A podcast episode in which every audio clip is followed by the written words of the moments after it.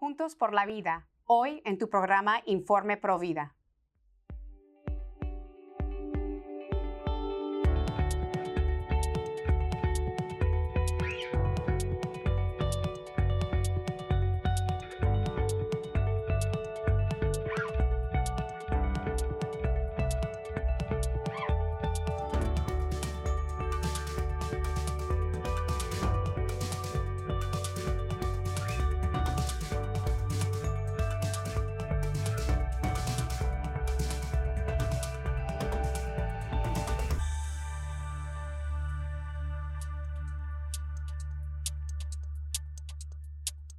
Bienvenidos familia de EWTN. Yo soy su servidora Patricia Sandoval desde los estudios de Birmingham, Alabama. Y hoy tenemos un programa, una edición muy especial. Estoy muy emocionada de presentarles a estos dos invitados muy especiales, una gran pareja, una gran familia eh, que defienden la vida. Y bueno, tenemos hoy con nosotros desde eh, el estado de Virginia, tenemos a, muchas personas de ustedes la van a reconocer, Iset Marie Lavoy y su marido Alberto José Calimano. Muchísimas gracias por aceptar esta invitación. Es tan importante tan importante en estos tiempos eh, el testimonio de pareja, de matrimonio. Y gracias por brindarnos su tiempo y gracias por compartir con usted, con nosotros el día de hoy. Qué alegría poder estar contigo. Esto realmente es una oportunidad muy, pero muy grande y e Informe Provida llega a muchas casas en el mundo entero, especialmente habla hispana. Así que a ti te doy las gracias, Patricia, a mi querida Astrid, pues por hacernos esta invitación. Gracias. Los voy a presentar individualmente. Adelante, Alberto. No, es un honor estar aquí en el WTN como siempre. Muchas gracias. Sí. Eh, Iset, tú eres presentadora por más de ocho años en Radio María, eh, con el programa Comprometidos con la Fe junto a tu marido, Alberto. También eres líder en la diócesis de Arlington en asuntos pro vida. Eres fundadora de Juntos por la Vida y también Alianza por la Vida. Y también muchos de nosotros vemos tu programa, que bueno, te admiramos mucho. Eres conductora del programa junto al padre Víctor Salomón de Dos en Dos aquí en el canal de EWTN. Alberto José Calimano, tú eres contratista en el gobierno federal. Eres también fundador junto a tu esposa eh, en Juntos por la Vida. Eres también representante de nuestros grandes amigos aquí en EWTN de Faro Films en los Estados Unidos. Eres líder en la diócesis de Arlington, Virginia. Eres también vocero conservador en los medios seculares, defendiendo la vida. Y bueno, eh, el aborto realmente destruye la vida de la mujer, mata al bebé no nacido, pero eh, en realidad destruye una familia entera. Eh, también el hombre es afectado por el aborto, también el hombre sufre las secuelas. Entonces, por eso el testimonio de ustedes es tan importante eh, es tan importante hoy en día que la familia entera sane después de un aborto.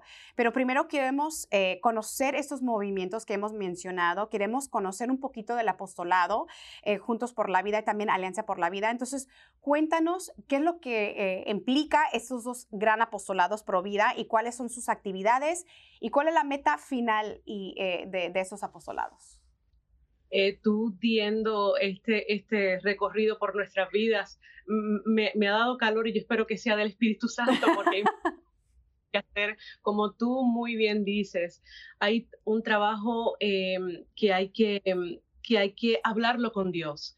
Pues porque has, hablado sobre estas dos organizaciones, Junto por la Vida y Alianza por la Vida. Y esto es un llamado de Dios que nos hizo nuestro corazón. Eh, andábamos por el mundo eh, pretendiendo a lo mejor que estábamos bien, a lo mejor las fotos que ustedes veían en las redes sociales o nuestra vida compartiendo con nosotros estábamos bien, pero eh, estas dos organizaciones eh, salieron de eso, de ese llamado. Eh, y Juntos por la Vida, que fue el primero, que es como matrimonio, Dios nos puso nuestro corazón, es para poder ir a las parroquias, hablarles sobre la belleza de la vida y sobre eh, bueno, dentro de la belleza de la vida está la cultura de la muerte, lamentablemente, y muchos de nuestros hispanos no conocen esa área pues tan terrible. Eh, y en eso, pues obviamente, como primer punto es el aborto.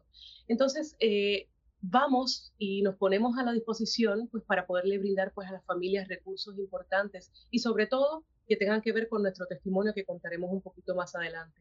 Y Alianza por la Vida surge luego de Juntos por la Vida a una necesidad. Había una necesidad en la diócesis de, de poder continuar haciendo conferencias una vez al año, un día después de la Marcha por la Vida, y pues hubo esa necesidad, se recurrió a esta servidora y a este servidor y dijimos, bueno, vamos a dejar un poquito juntos por la vida o vamos a ver cómo podemos compenetrar estos dos ministerios y poder seguir, pero realmente hay un trabajo arduo y Alianza por la Vida es eso. Una vez al año, una conferencia, invitamos expertos de todo el mundo y me atrevo pues a invitarte aquí para que nos digas, porque sabemos que tu testimonio eh, es muy valioso también pues para nosotros y para nuestra comunidad. Así es. es, la, única conferencia nacional que, que, se hace anualmente y con voluntariado hacemos este, lo, lo, mejor que podemos para lanzar el día después de la marcha eh, por la vida, que ahora ganamos, gracias a Dios, Row, eh, le ganamos a Row, ahora estamos planificando para la próxima, a ver cuándo la hacemos y, y tener éxito, porque ahora el trabajo empieza. Así es, el trabajo va a ser más tenso que nunca.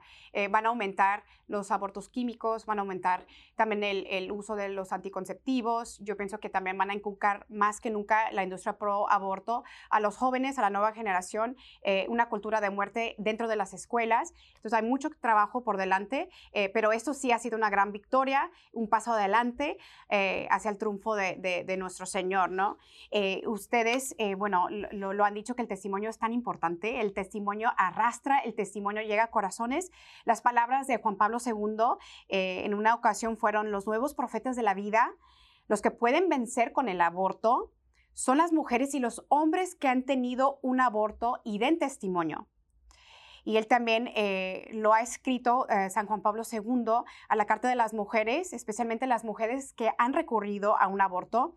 Hoy dejéis vencer por el desánimo y no abandones la esperanza. El Padre de toda misericordia os espera para ofrecerle su perdón y su paz. Puedes confiar con esperanza a vuestro Hijo, a este mismo Padre y a su misericordia. Ayudarás por el consejo y la cercanía de personas, amigos y competentes. Podréis estar con vuestro doloroso testimonio entre los defensores más elocuentes del derecho de todas las vidas. Ustedes realmente están viviendo estas palabras de San Juan Pablo II, este gran llamado. Ustedes juntos, y se me hace una cosa bellísima, están compartiendo su testimonio, un testimonio impactante, un testimonio que da mucha esperanza. Y, y cuéntanos eh, el testimonio que, que ustedes eh, nos pueden compartir sobre su hijo que tienen en el cielo, su hijito abortado.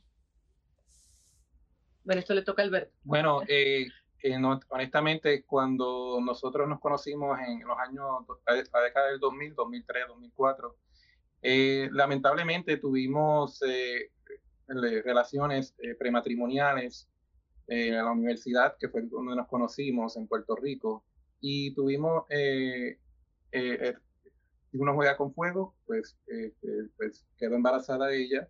Y para ese tiempo, y yo creo que para este tiempo todavía existe, pero eh, yo crecí, ¿verdad? Que eh, si una persona queda embarazada fuera del matrimonio es una vergüenza para la familia. Y pues yo crecí hasta mirando eso y hasta lo criticaba. Después me tocó a mí, que jugué con fuego, y eh, me di con una vergüenza, dice, wow, voy a tener vergüenza decir esto a mis padres. Y también económicamente, ¿verdad? Yo ese tiempo trabajaba en, en una tienda por departamento y estudiaba a la misma vez. Y también yo decía, bueno, yo no puedo proveer eh, el maligno obviamente fue un, tiempo oscuro porque el maligno eh, no, no, nos, arrasó con nosotros y tuve, tuve la iniciativa de decirle a ella, mira, esto no lo podemos tener. Eh, lamentablemente yo no tengo cómo proveer ahora mismo. todas las excusas que uno, uno tiene, que no hay excusas, ¿verdad? Pero que uno se inventa. Y pues, lamentablemente pues logré convencer a, a, a Iset y cometimos el aborto en el, en, el 2004. Eh, fue un tiempo, como dije, bien oscuro, fue un tiempo de que eh, en ese, al principio no se hablaba mucho del tema, eh, continuamos con nuestra relación, pero sí en ocasiones cuando lo mencionaba nos salía una lágrima, nos salía hablando del tema, Eh, después era la vergüenza, porque yo decía, bueno, yo, yo esto no me lo puedo dejar por dentro, porque yo creo que, aunque todavía no había sanado ni nada de eso sobre eso, y, y pues estaba mirando cómo decírselo a mis padres en un futuro, o porque yo no, como que yo siempre, uno le cuenta todo casi a los padres, no todo, pero la mayoría de las cosas, especialmente las íntimas. Y fue para cuando yo me mudé para acá, eh, que, que eh, yo me mudé primero para Estados Unidos, de Puerto Rico, eh, y miré que eh, Ser y yo miramos que nosotros tenemos algo que tenemos cargando. Nos casamos en el 2007 sin haber confesado eh, este pecado mortal y tuvimos hablando y consultando a otras personas para que nos ayudaran y finalmente en el 2010 tuvimos la valentía de ir a, fuimos a ese tiempo a un, a un fraile para que nos confesara y nos confesó, eh, gracias a Dios. Y continuamente, eh, como había dicho, estuvimos en Radio María, eh, ocho años, y ahí fue que conocimos a Padre Víctor, pero dice puede contar más. Precisamente luego, para darlo cronológicamente, como Alberto lo está haciendo em, por su parte, luego que nos casamos en el 2007 en pecado mortal, luego que pasó un año, dos años, tres años escuchando eh, que, estábamos haciendo las cosas, eh, o sea, que sabíamos que teníamos algo eh, cargando. Escuchamos una homilía de nuestro obispo aquí en Virginia, el pasado, que ahora tenemos a otro, pero el pasado se llamaba Obispo Lo Verde. Y, y fue una homilía tan hermosa, by the way, era, era una, una misa provida.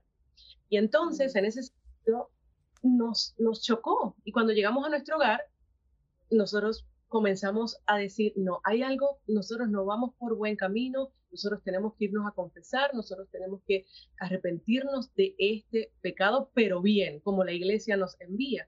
Y eso fue lo que hicimos. Por la gracia de Dios, como dijo Alberto, fuimos a este fraile eh, franciscano, nos dio una confesión bellísima al cabo de tres años. Entonces, o sea, estuvimos tres años pretendiendo que estaba todo bien, recién casados, sí, sí, bla, bla, bla. Pero eh, en ese momento Dios, eh, recibimos el perdón de Dios y ahí, desde ahí todo cambió. Radio María vino, conocimos a Padre Víctor, que fue como que un, un, momento muy especial para nosotros, le comentamos inmediatamente eh, nuestra historia, él se quedó también primero impactado y segundo, estoy aquí para lo que ustedes necesiten. y luego, pues Dios nos fue ayudando, no a nosotros nada más, nos ayuda a todos, porque la divina misericordia es para todos aquellos que se le, que se le pida eh, a nuestro Señor Jesucristo. Y nos fue guiando, llevando, y, y así es que eh, pudimos eh, ir a la realidad de, nuestro, de la dificultad de, de, lo que habíamos sucedido, de lo que habíamos pasado, y que más allá había ese llamado de Dios de que no, ok, sí, pasó el suceso, eh, se confesaron, pero ahora qué, ahora, ahora los quiero trabajando para mí y desde entonces pues es que hemos seguido trabajando para ellos. Por eso este, este, esta obra que ustedes están haciendo en Juntos por la Vida, Alianza por la Vida, de llegar a las parroquias es tan importante porque la parroquia, la iglesia, Deberíamos ser los primeros en recibir a las personas que han tenido un aborto con amor, con misericordia y nunca juzgar y ofrecer ese apoyo que, las personas están con hambre, que están anhelando, que necesitan para, para una buena sanación, para llevarlos hacia el camino recto. Y, bueno, eh, hay una, eh, una escritura que quisiera compartir, porque esa escritura es para la familia de ustedes. Es de Josué 24. Por mi parte, mi familia y yo serviremos al Señor.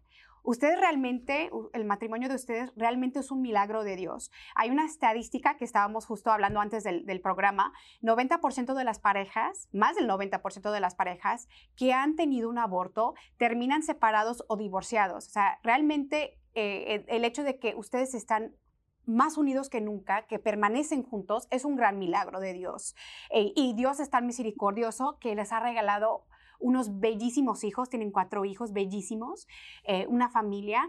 Y bueno, mi pregunta eh, para ustedes, después del proceso de sanación que vivieron juntos, eh, sus hijas conocen su testimonio. sé que tienen dos pequeñitos, pero bueno, las hijas ya, ya están un poco más grandes, pero eh, ustedes han compartido ese testimonio, ellas saben que tienen un hermanito eh, que los están esperando en el cielo y si lo saben, ¿cómo fue que ustedes eh, le platicaron?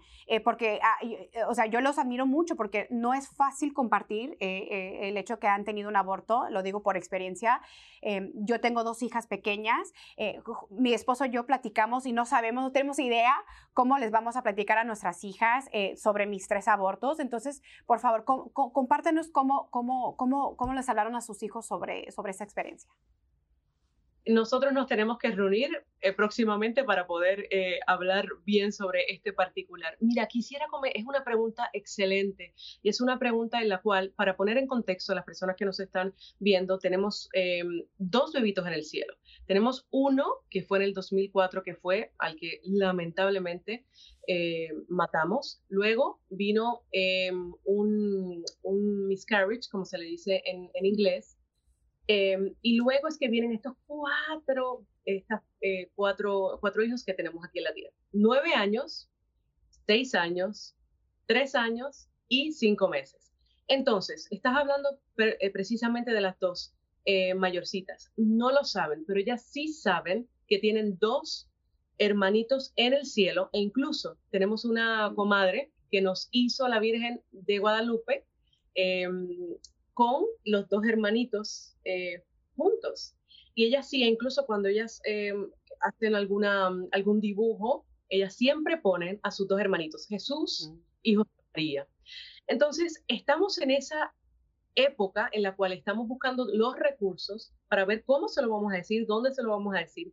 Y sabes qué, querida Patricia, Dios nos va a dar la oportunidad esperada por nosotras para poder decirle en el momento adecuado a nuestras criaturas, ¿verdad? Nuestros eh, chiquitines.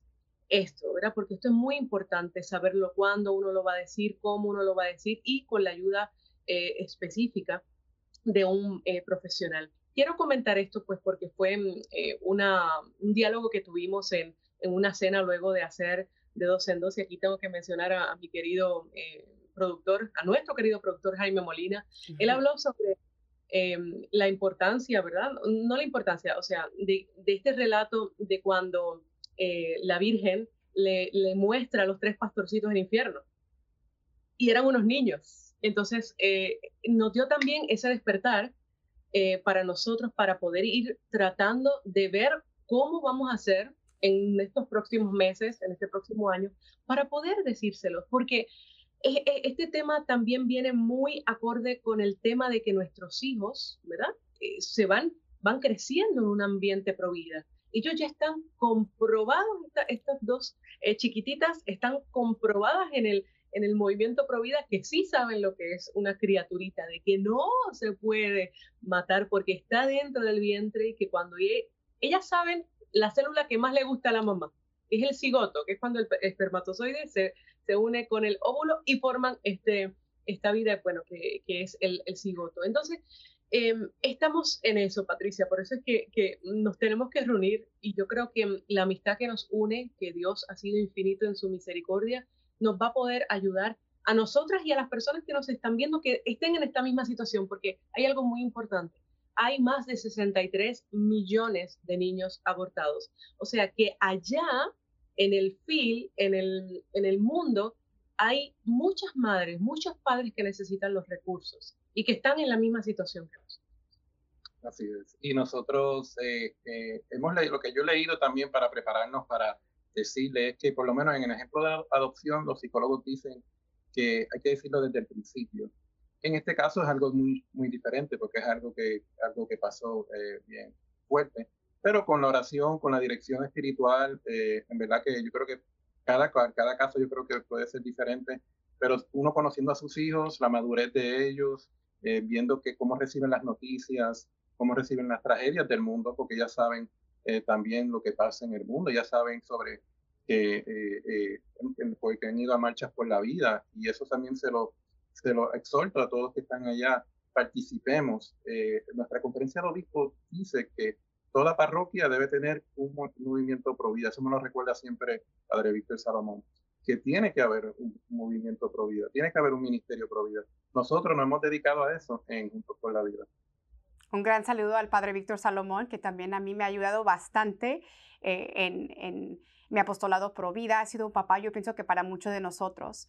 Eh, Alberto, hay una gran necesidad de que los hombres sanen también después de un aborto. Has mencionado 63 eh, millones de abortos aquí en los Estados Unidos. O sea, no, no solamente las mujeres abortan, sino también hay 63 millones de hombres que han tenido un aborto y son muy pocos de esos hombres que recurren a la sanación. Es tan importante eh, la sanación del hombre, eh, el rol del hombre, que el, hombre del, el rol del hombre hoy en día en el mundo pues se ha perdido, ¿no? Ahorita no hay figuras paternas en los hogares.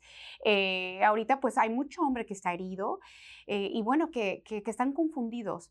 por favor, platícanos la importancia del hombre en su hogar, como papá, como esposo, y también la importancia del rol del hombre dentro del movimiento pro vida. Así es. Eh, este año tuvimos la bendición de ser eh, speakers o conferencistas en la Marcha por la Vida de Virginia y me tocó a y, y, este servidor hablar. Y hablé de eso mismo, que nosotros tenemos como varones, eh, tenemos que lanzarnos y ser eh, eh, bravos en que tenemos que defender la vida. Somos parte de la ecuación. Eh, uno no queda embarazado, la mujer no queda embarazada sola. honestamente que el varón tiene que ser el, líder del hogar. Eso está hasta en las encuestas de, de, universidades seculares, que hasta también nos dice que si también mantenemos una vida de fe con, el, con el cónyuge, podemos salir a flote en esta sociedad que, que nos abruma, obviamente especialmente al hombre es devaluado, es una que eh, eh, obviamente el hombre heroico, que es, el que debe ser el líder espiritual de la casa, el líder de la casa, llevar a los hijos al cielo. Eso es algo que siempre yo también he, estado trabajando en mí y también en otros. Mm. Estado en grupos que, por ejemplo, aquí localmente, eh, hombres de valor, que valorizar, obviamente, especialmente a la esposa primero y, y los hijos, que tenemos que, somos responsables de llevarlos al cielo. Eso nos enseña bellamente la iglesia y también debemos tratar de, hacerlo juntos. Eh, yo, por lo menos, ha habido casos que los varones se acercan a mí, o mayormente casi siempre las mujeres, pero eh, es siempre que es que podemos recibir el perdón. Eh, gracias a Dios recibimos el viñedo de Raquel juntos y también aprendimos a, como varón que nosotros sufrimos también, y es verdad, porque yo lo he sufrido y también, eh, nosotros, como Isera había dicho, ponerle el nombre lo, y también eh, el varón que lo diga también el nombre de su hijo o su hija que, que había abortado. O no, si no saben el sexo, pues nosotros lo llamamos Jesús porque nos lo crucificamos, no supimos qué, qué, qué sexo era. Eh, y, y, en verdad que, como digo, el, el, el, teólogo Scott Hahn nos dice que si el matrimonio junto, bien llevado y con el varón liderando, resolvemos el, 90% de los problemas de la sociedad y se arregla la sociedad porque vamos a elegir buenos candidatos políticos, eh, buenos eh, líderes locales, porque si nos centramos todos como matrimonio en Cristo, podemos eh, sacar a flote nuestra familia. Por eso hay un desbalance ahora mismo en, la sociedad, porque no hay la figura paterna presente y por eso nos estamos, como dice la madre Calcuta, nos estamos matando unos a otros, porque estamos abortando y también nos estamos liderando en la casa. Yo te quiero felicitar, Alberto. Mira, hay muy pocas mujeres eh, que tienen la valentía de mm, públicamente contar su testimonio, pero hay pocos hombres, de verdad. O sea, con esta mano puedo contar los, los testimonios de varón que conozco que públicamente cuentan su testimonio. Entonces yo te agradezco tu generosidad infinitamente por tener esa gran valentía y por ser eh, esa como vocero de la gran misericordia de Dios en tu vida como hombre, ¿no? Un hombre que, que tuvo miedo de, de, ser papá. Yo, yo siempre lo he dicho que hoy en día tenemos más padres en crisis que las madres en crisis, ¿no? Que, eh, que tienen un embarazo inesperado. Entonces te agradezco mucho. Eh, ¿Cómo hablarle a los hijos sobre la castidad? Yo siempre lo he dicho, podemos marchar por la vida, podemos votar al favor de la vida, podemos rezar millones de rosarios por los no nacidos, pero si no tenemos una sexualidad ordenada, un amor auténtico en nuestras vidas, jamás vamos a terminar con el aborto. ¿Cómo los padres de familia pueden comenzar a hablarles a sus hijos sobre la castidad y la sexualidad santa, ¿no? Eh, desde una pequeña edad. Bueno, primero antes que todo, entender nosotros como papás que nosotros somos los primeros educadores nuestros hijos, como dice muy bien esa carta que nos escribiera San Juan, el ahora San Juan Pablo II en Familiares Consorcio. Somos los primeros educadores. Dios nos da esa gracia de Estado, que así es que se llama, esa gracia de Estado, que si a lo mejor no, no entendemos muy bien sobre sexualidad, Él nos va a dar la fuerza, la fortaleza y la inteligencia que nosotros necesitamos para poder enseñarle a nuestros hijos.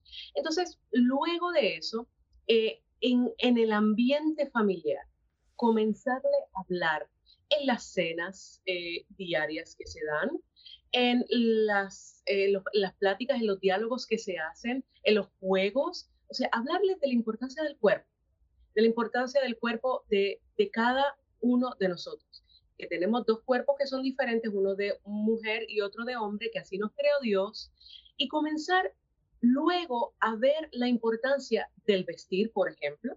El vestir de, nuestras niñas es muy particular. Eh, yo no es que no, es que las vistamos que estén cubiertas desde la cabeza hasta los pero ese recato, ese buen vestir, em, que, nuestras hijas estén eh, tapadas eh, bien con sus falditas, yo, yo tengo que admitir algo y yo me voy a salir aquí un poquito, pero yo tengo que admitir algo. A mí los leggings no me gustan. Estos pantalones apretados que vinieron a destrozar la moda, em, eh, pues por poner un poco de, de, alegría en esta conversación, yo creo que es muy importante que aprendamos a vestir a nuestras, a nuestras hijas y a nuestros hijos con esa delicadeza, con esa finura, pues porque así ellos cuando salgan estén expuestos, vamos a, vamos a prevenir eh, muchas cosas que tienen que ver con esto de, del deseo o del que otro niño la mire con otros ojos y también pues del, varón, eh, del varón hacia, hacia la dama, o sea, viceversa. Nosotros tenemos la bendición de hacer educación en casa desde antes de la pandemia.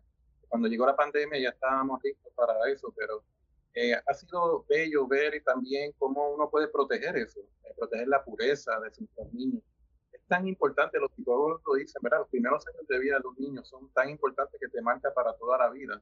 Y nosotros hemos tenido la bendición eh, de poder hacer educación en casa y a través de eso hemos también podido hacer esto, hablar de estos temas que el cuerpo se respeta, el templo del Espíritu Santo, que eh, hay, eh, hay, que vestir modestamente. ellas ya lo saben, ¿verdad? Ellas saben cuando algunas veces tienen eh, un, pantalón y de momento, ah, no, pero esto no me gusta. Y también con la música, también que ahora tenemos mucha música pornográfica, desgraciadamente. Eh, eh, ellas saben, algunas veces cuando estamos en una tienda, que ahora está en todos lados, lamentablemente, nos afecta a todos, hasta en los supermercados me he topado con eso. y ellas, no, ellas, no, ellas hasta nos dicen, papá, esa música no es de Dios, ¿verdad?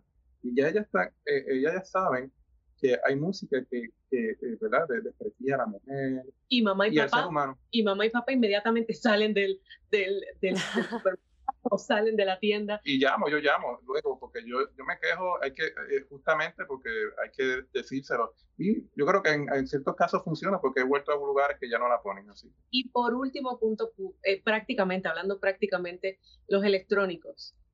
En un segundo en los electrónicos nuestros hijos pueden ver cosas que no tienen que estar viendo.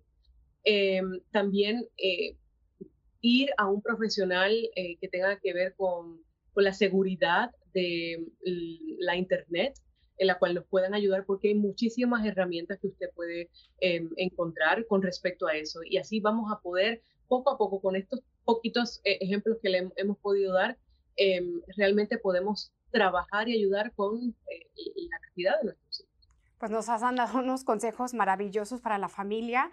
Es nuestra obligación como padres de familia ser ejemplo y proteger la pureza de nuestros hijos y así teniendo una sexualidad, un amor auténtico, ordenado, podemos vencer el aborto. Pues yo les quiero agradecer nuevamente por aceptar esta gran invitación. Nosotros vamos a orar por ustedes y sus apostolados. Vamos a poner toda la información de Juntos por la Vida y Alianza por la Vida en nuestra página de Facebook de Informe Provida. Muchísimas gracias. Que Dios los bendiga.